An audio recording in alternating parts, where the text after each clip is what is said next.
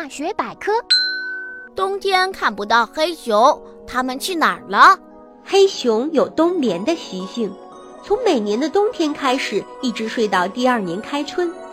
秋天，黑熊要吃下六百千克左右的东西，把自己吃得胖胖的，这样在冬眠的几个月里，它就可以不吃不喝睡大觉了。有趣的是，黑熊在冬眠时睡得不沉，不但可以躲避危险，它还能生下黑熊宝宝呢。它身体里的营养不仅能给自己提供营养，还能给宝宝喂奶呢。